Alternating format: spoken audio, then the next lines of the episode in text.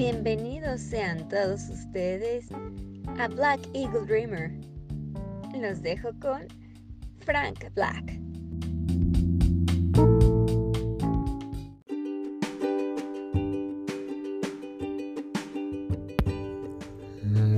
buenas eh, eh, tardes, buenas eh, noches y buenas las tengan, ¿no? No, no, como de que, no, perdónenme, pero es que a veces se me va y ya no alcanzo. El otro día se me fue muy lejos y quise alcanzarlo, pero dije, y si y si no lo alcanzo, ahí es donde pues me entró como que el miedo. Y hablando del miedo, pues seguimos en octubre, el mes del horror. El, ah, qué horror. Sí, así, así grité. Dije, ay, qué horror. Entonces, ya no tuve tiempo de escapar, el asesino me estaba alcanzando y ya era de medianoche.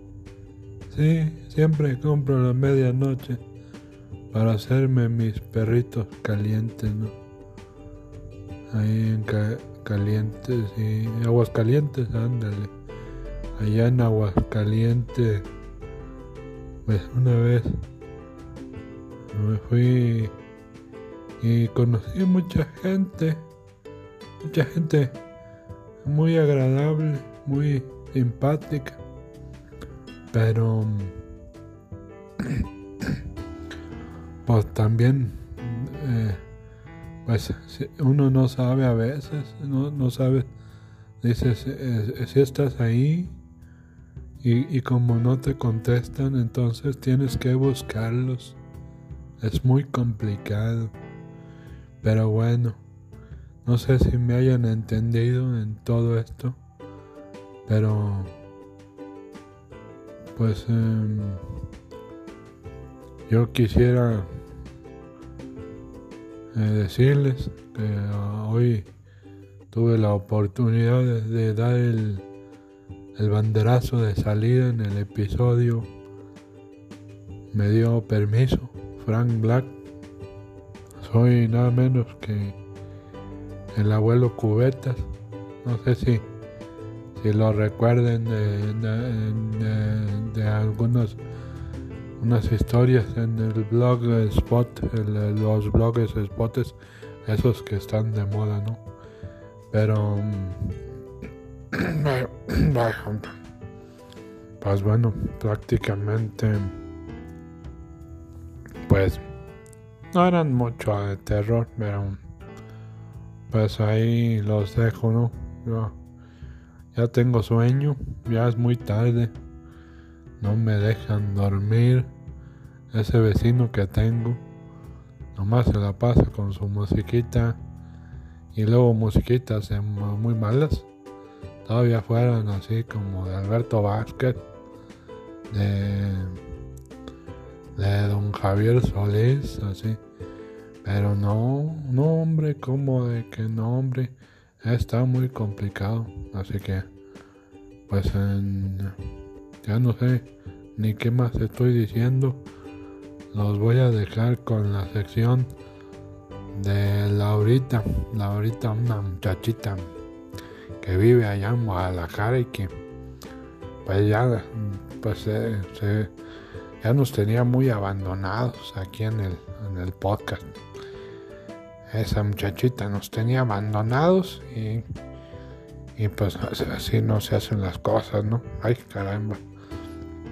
Pero bueno, pues ahí eh, los dejo con ella y, y déjenme dormir, déjenme dormir, por favor.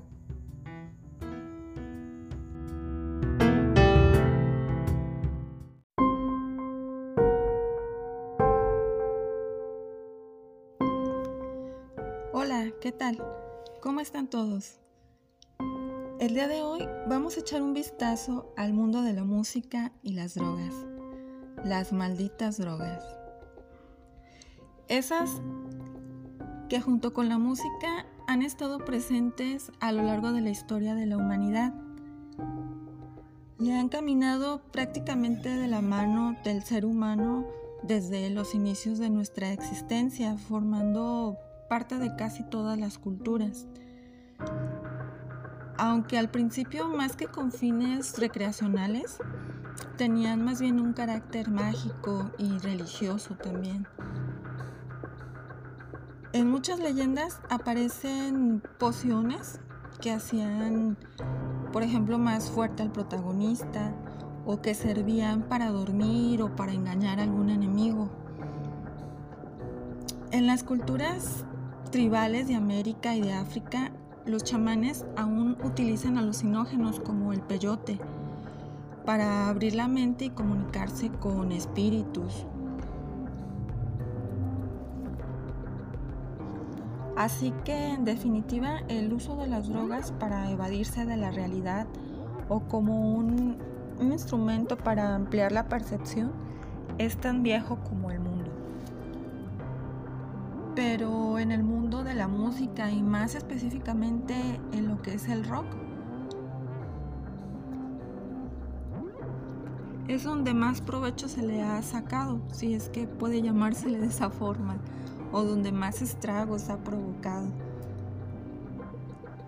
Uno de los más inquietantes misterios que rodean al mundo de la música y su relación con las drogas y las adicciones es el que se refiere al Club de los 27.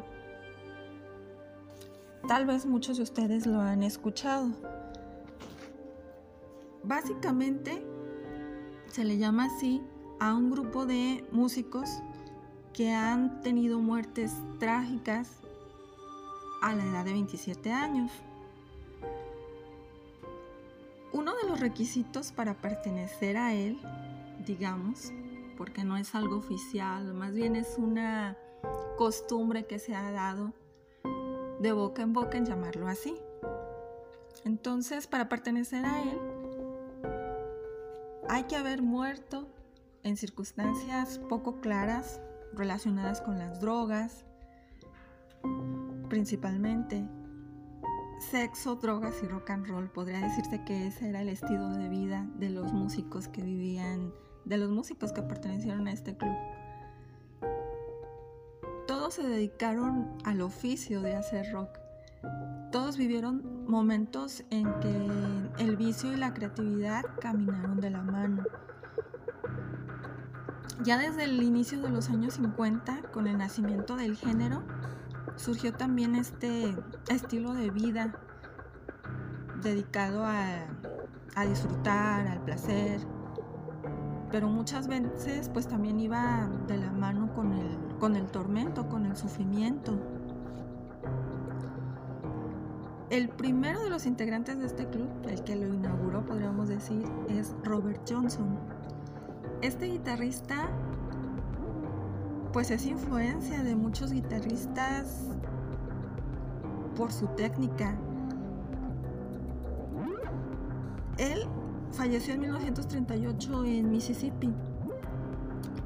Y lo más característico de él pues es que su habilidad para tocar la guitarra, según se cuenta, fue de un momento a otro existe el mito o la leyenda de que él le vendió su alma al diablo con tal de tener esa, habilidad, ese virtuosismo al tocar la guitarra. Y dicen muchos que su, su muerte pues también se relaciona con eso. Se cuenta que el diablo pues le cobró el favor. Muchos otros dicen que murió envenenado. Pero pues básicamente esa, esa es la historia. El siguiente integrante del grupo sería Brian Jones, quien fue fundador de los Rolling Stones. De hecho, él fue quien bautizó con ese nombre al, grupo.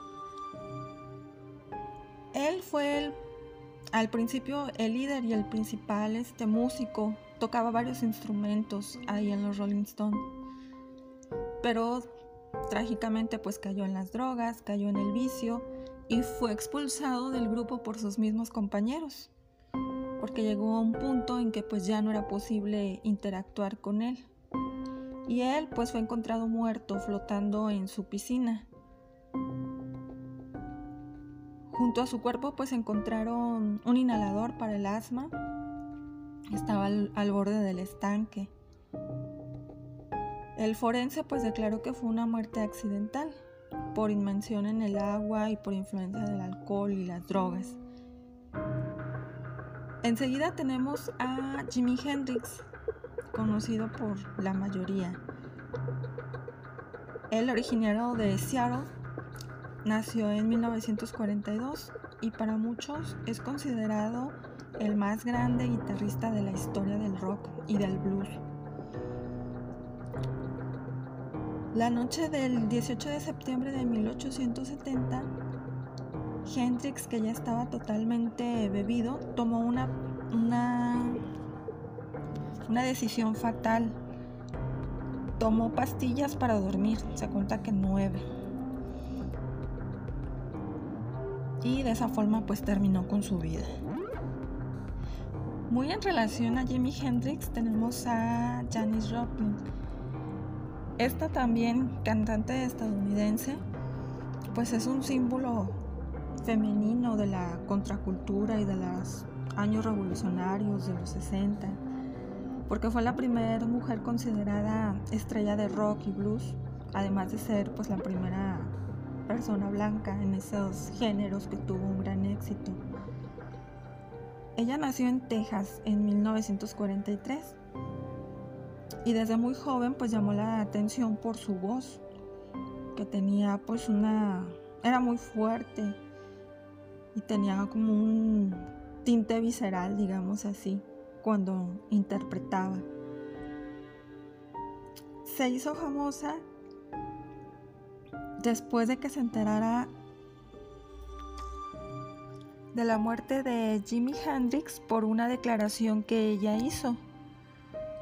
Y que a muchos pues se les hace demasiada coincidencia, son circunstancias pues extrañas, porque ella en una entrevista que dio comenzó a, a bromear diciendo, pues si yo me muriera, ¿qué pasaría? Hablarían tanto de mí como de Jim. Y hacía burla de eso. Decía, no está mal hacer un truco para hacerse publicidad. Pero no creo que pudiera morir también en 1970, en el mismo año. Y decía, eso disminuye mis posibilidades porque dos estrellas del rock no pueden morir en el mismo año. Pero no se preocupen, no voy a morir el mismo año que Jimi Hendrix. Soy mucho más famosa que él. Les dijo en, en tono de broma a sus allegados también. Pero la cantante no sabía que ya tenía una cita con la muerte y que esta iba a producirse en menos de un mes desde el fallecimiento de Jimi Hendrix. El 3 de octubre de 1970, cuando Janis Joplin se estaba preparando para grabar,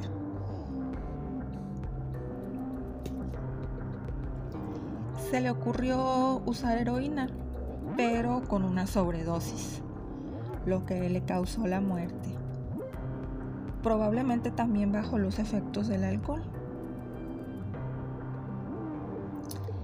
Enseguida tenemos a Jim Morrison, James Douglas Morrison, quien fue vocalista de los Doors y es considerado uno de los cantantes más populares, más influyentes y también más carismáticos de la historia del rock tenía su pegue.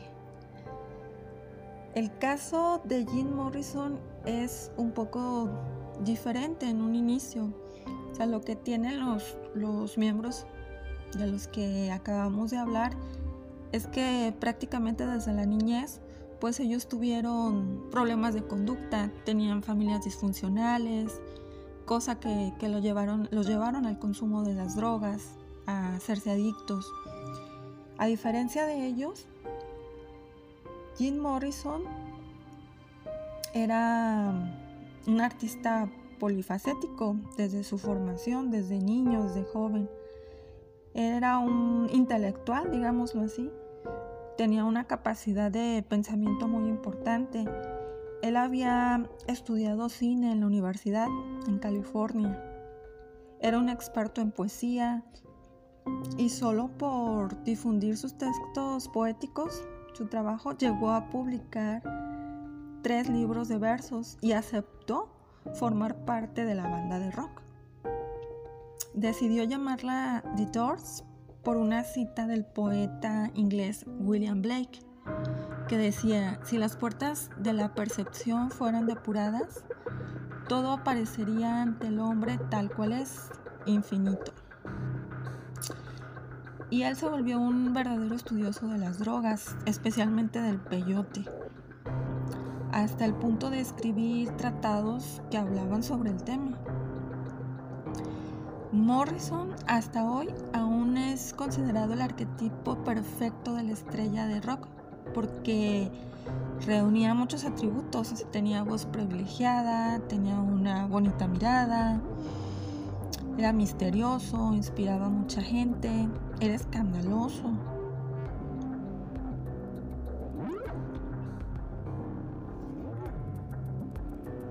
El único defecto, pues es que ya se había vuelto un adicto a las drogas. Y en un viaje a París, su novia Pamela pues lo encuentra muerto en la bañera de su hotel. El parte médico pues dijo que era una muerte por falla cardíaca, así nada más, sin investigar, y que había sido agravado por el abuso de alcohol, pero a él nunca se le realizó una, una autopsia de ley debido a que no, se le encontró violencia al momento de encontrar el cuerpo. Enseguida tenemos a Kurt Cobain. Kurt Cobain, pues, ¿qué le puedo decir de él? El ídolo de mi adolescencia. De mi adolescencia, no. Pero, pues a él con los años como que ha ganado más adeptos y se ha vuelto también pues, pues una leyenda. Muchos lo, lo este, desestiman porque dicen que la calidad de su música no es tan buena como otros, otros músicos, otras bandas. Pero definitivamente pues es un, un parteaguas en la, en la historia de, de la música, del rock en específico. Y él pues también el origen de sus adicciones, de las drogas, de su enfermedad mental, pues tiene origen en la, en la infancia. Él también viene de una familia disfuncional. Se dice que él tenía un trastorno por déficit de atención e hiperactividad que nunca fue tratado. Además de que en su familia pues había historia de trastorno bipolar y de suicidios de varios miembros. Finalmente pues fue, fue encontrado muerto el 8 de abril de 1994. La causa oficial pues un, un disparo, un escopetazo que se dio, lo cual pues muchos también dudan porque pues, el hecho de manejar una escopeta estando drogado es algo que, pone en duda todas las circunstancias de su muerte.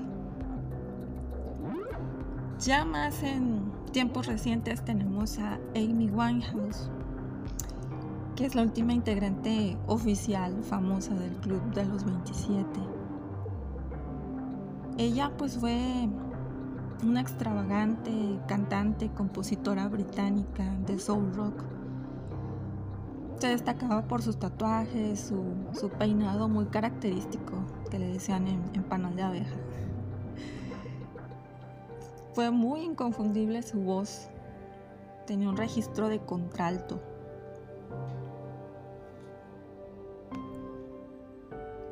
Pero pues lamentablemente también, también murió a los 27 años.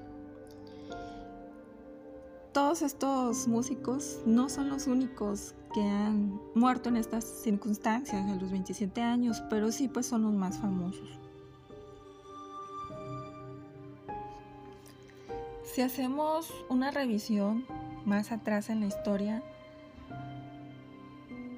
podemos encontrarnos que, por ejemplo, desde los años 40, 50, hasta los 60 todavía se usaban otras drogas que digamos eran más naturales, menos procesadas.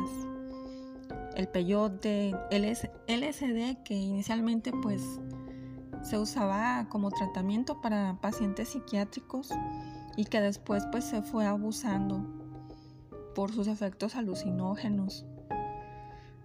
Podemos encontrarnos este, muchos músicos que, a lo largo de, del tiempo pues lo, los usaron también.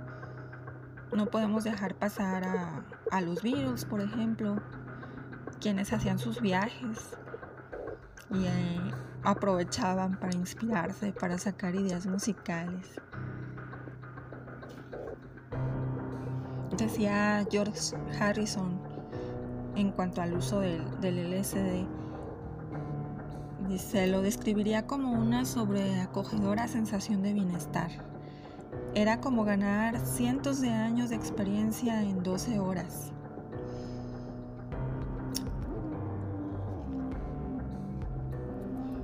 Muchos se cuestionan la relación de las drogas con la inspiración. Muchos se preguntan qué hubiera sido si todos estos músicos pues no hubieran tenido estas adicciones. Existen muchos mitos, pero si nos vamos por el lado científico, las drogas no tienen ningún efecto demostrado sobre la creatividad. Sus efectos en el cuerpo son muy variables. Algunas drogas estimulan receptores del placer en el cuerpo, otros inhiben receptores que se relacionan con el sufrimiento. Por ejemplo, la marihuana da una sensación placentera, de relax, se pierde la noción del tiempo. La cocaína produce euforia, acelera todo el ritmo del cuerpo, quita el cansancio. Tal vez esos efectos pues animen al cuerpo, por ejemplo, a componer, pero la inspiración y la creatividad pueden alcanzarse sin la necesidad de consumir drogas, simplemente procurando un ambiente adecuado, teniendo pues los estímulos indicados. Sería bueno acabar con ese estereotipo de, de celebridades, de un tipo alocado, con excesos, famoso. Nunca ha sido bueno romantizar el padecer una enfermedad, en este caso pues las adicciones. No es una fuente de, de inspiración el estar sufriendo. No hay que estigmatizar todo este mundo. La verdad el tema da, da para largo, pero ustedes, ¿qué opinan de la relación entre la música y las drogas?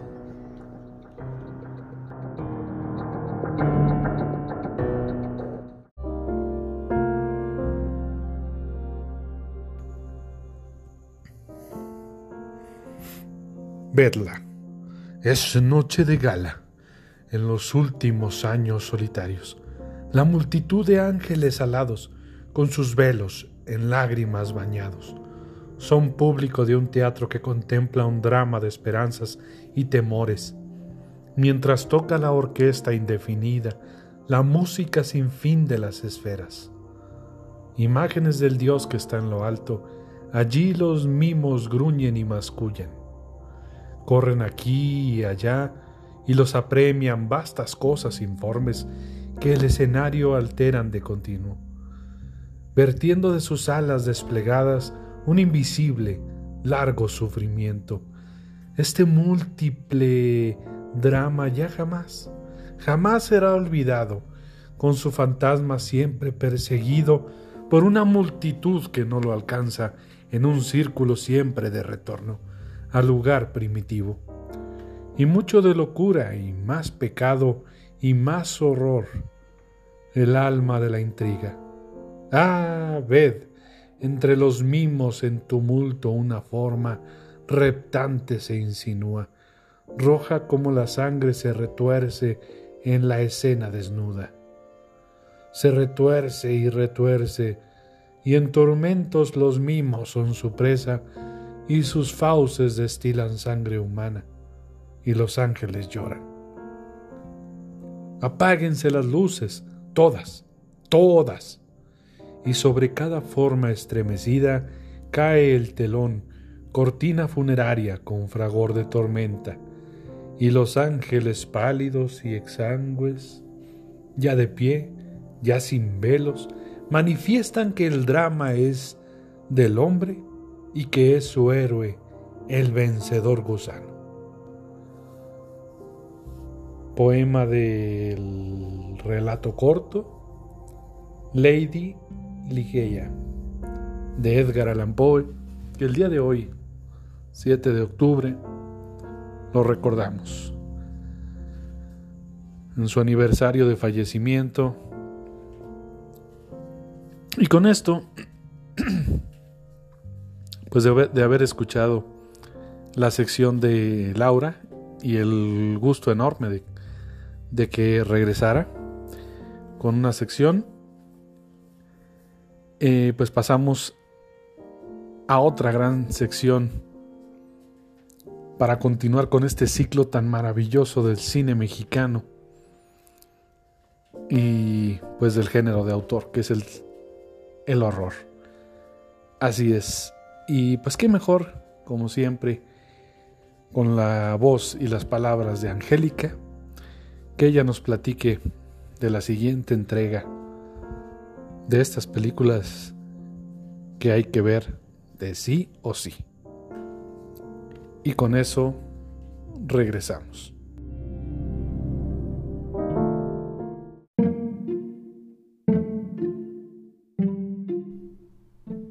Tal gente del cine y de las series? Espero se encuentren muy bien. Mi nombre es Angélica Sánchez y el día de hoy traemos para ustedes la recomendación de la cinta Veneno Paradas del año 1984, dirigida por el Duque del Horror, el director Carlos Enrique Taboada y protagonizada por las actrices Ana Patricia Rojo y Elsa María Gutiérrez. Perteneciente al género del horror, Veneno para Hadas narra la historia de Verónica, una pequeña huérfana que vive junto a su abuela y nana.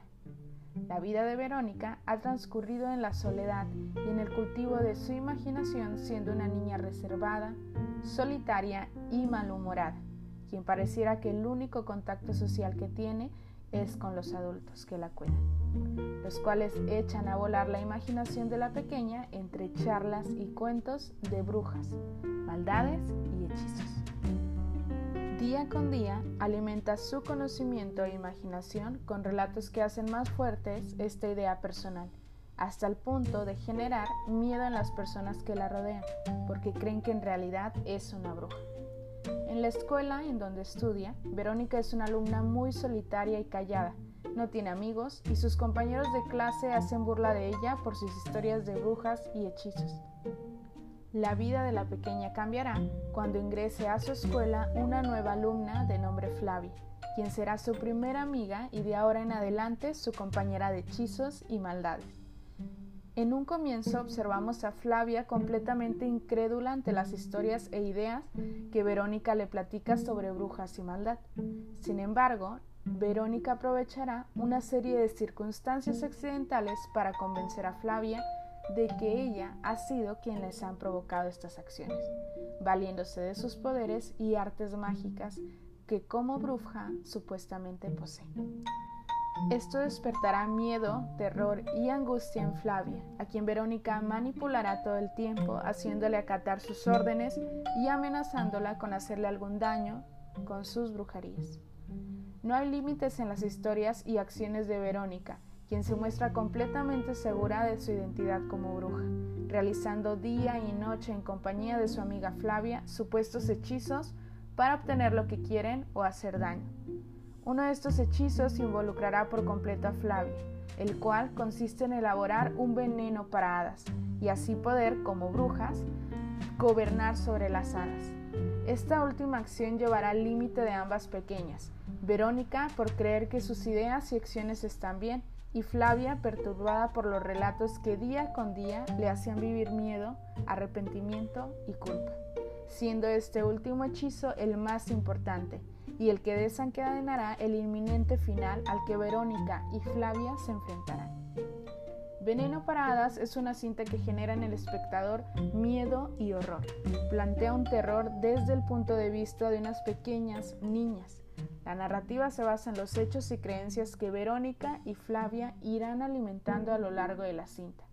Los adultos quedarán en un segundo plano, centrando la historia en cómo el miedo, la angustia y la superstición pueden afectar incluso a los más pequeños. Veneno para Hadas. Es una recomendación más que no se pueden perder. Nos vemos en la próxima.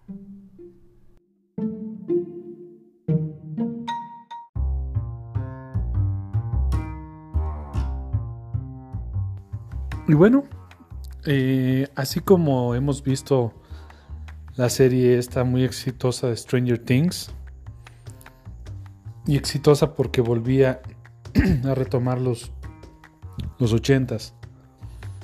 Eh, por ahí eh, el, éxito que tuvo otra vez el, el pues no, no remake de It, porque pues tantos han dicho que la versión con Tim Curry era una miniserie y no propiamente como película.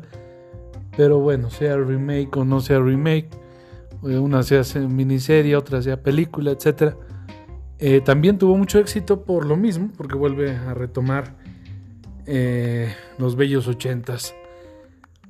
Y en algunos casos, pues han estado en otras películas, series o situaciones, han estado metiendo también los noventas. Pero bueno, aquí muy en específico, hay una nueva producción que, que nos trae Netflix, se llama Vampires vs. The Bronx. Vampiros contra el Bronx. Y, está muy simpática y original la idea. Quizá la película no es una maravilla, no es así como que algo que le vaya a pelear o nos vaya a superar lo que fue, por ejemplo, Lost Boys, Muchachos Perdidos. Pero sí nos, como que nos quieren volver a, con esa película, como retomar un poco también los ochentas, el, el el horror de los ochentas, con películas vampirescas y, y pues volviendo a retomar las cosas como deben de ser en cuanto al mundo de los vampiros, que la luz del día no te hace que brilles, no, más bien te mata. Eh, los vampiros no son buenos ni son como humanos y solo son inmortales y, y, resulta que ya son mejores o más buenos que los mismos humanos, etcétera. Toda esa basura de, estos últimos tiempos.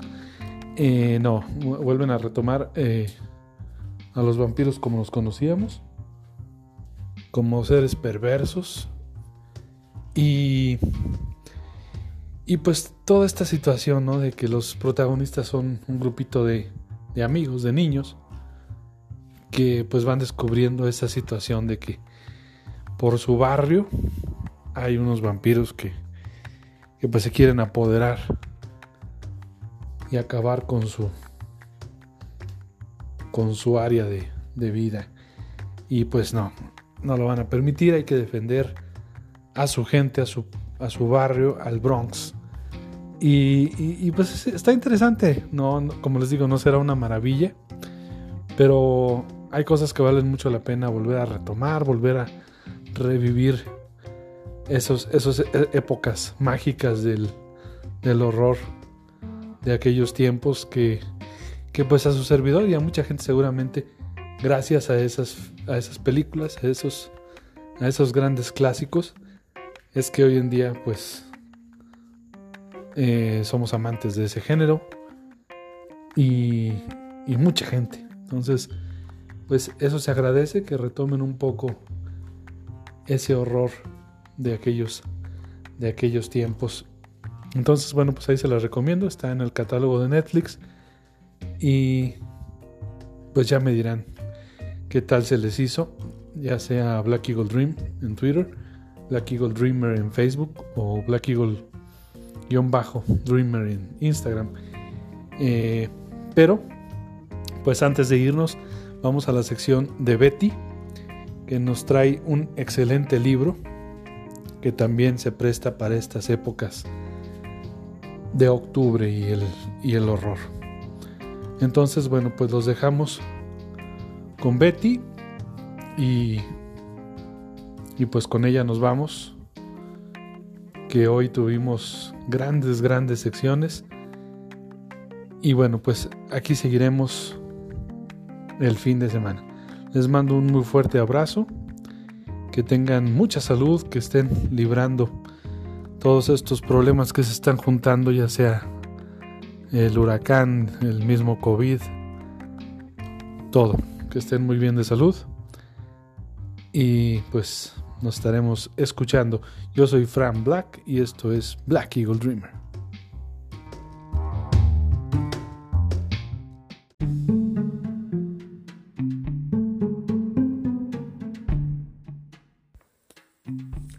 Hola amigos lectores, los saluda Betty, esperando que tengan un maravilloso día y una excelente semana. El día de hoy, siguiendo con el tema del terror y del suspenso, les traigo la recomendación de un libro que tiene un poco de terror psicológico. El libro del que les hablo es Asylum, de la autora Madeleine Rocks, escrito en 2013.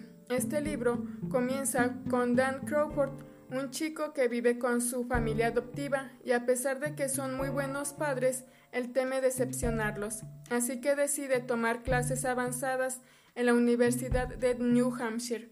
Pero al llegar a este lugar se entera de que los dormitorios están en reformas y deben alojarse en los dormitorios de Brookline, que anteriormente fue un psiquiátrico y un lugar donde se hacían experimentos. En este lugar Dan conoce a Abby y a Jordan, quienes serán sus amigos y cómplices en esta aventura. También conoce a Félix, su compañero de habitación, quien es un poco raro y tímido.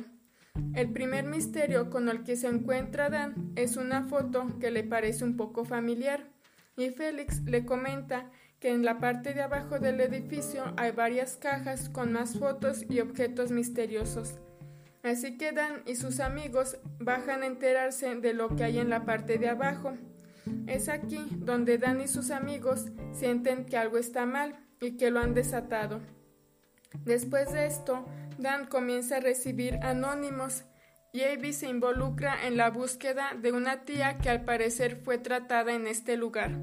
Jordan tiene cambios de humor muy drásticos cuando él normalmente era muy alegre y extrovertido.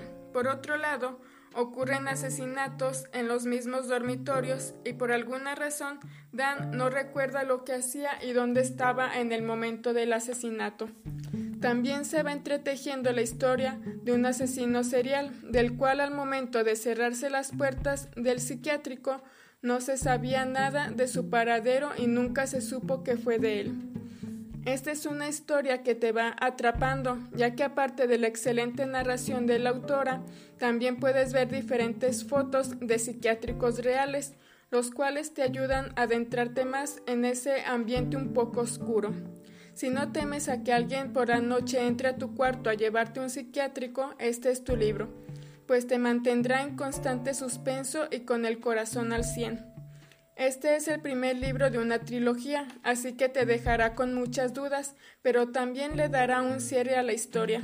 Las siguientes partes son Sanctum y Catacomb. Si te gusta el primer libro, te gustarán los otros dos, ya que se adentran más y más en este asilo mental. Espero que esta recomendación haya sido de tu agrado y la sumen a su lista de libros por leer en la noche bajo su manta. Por mi parte es todo. Adiós y la salvo.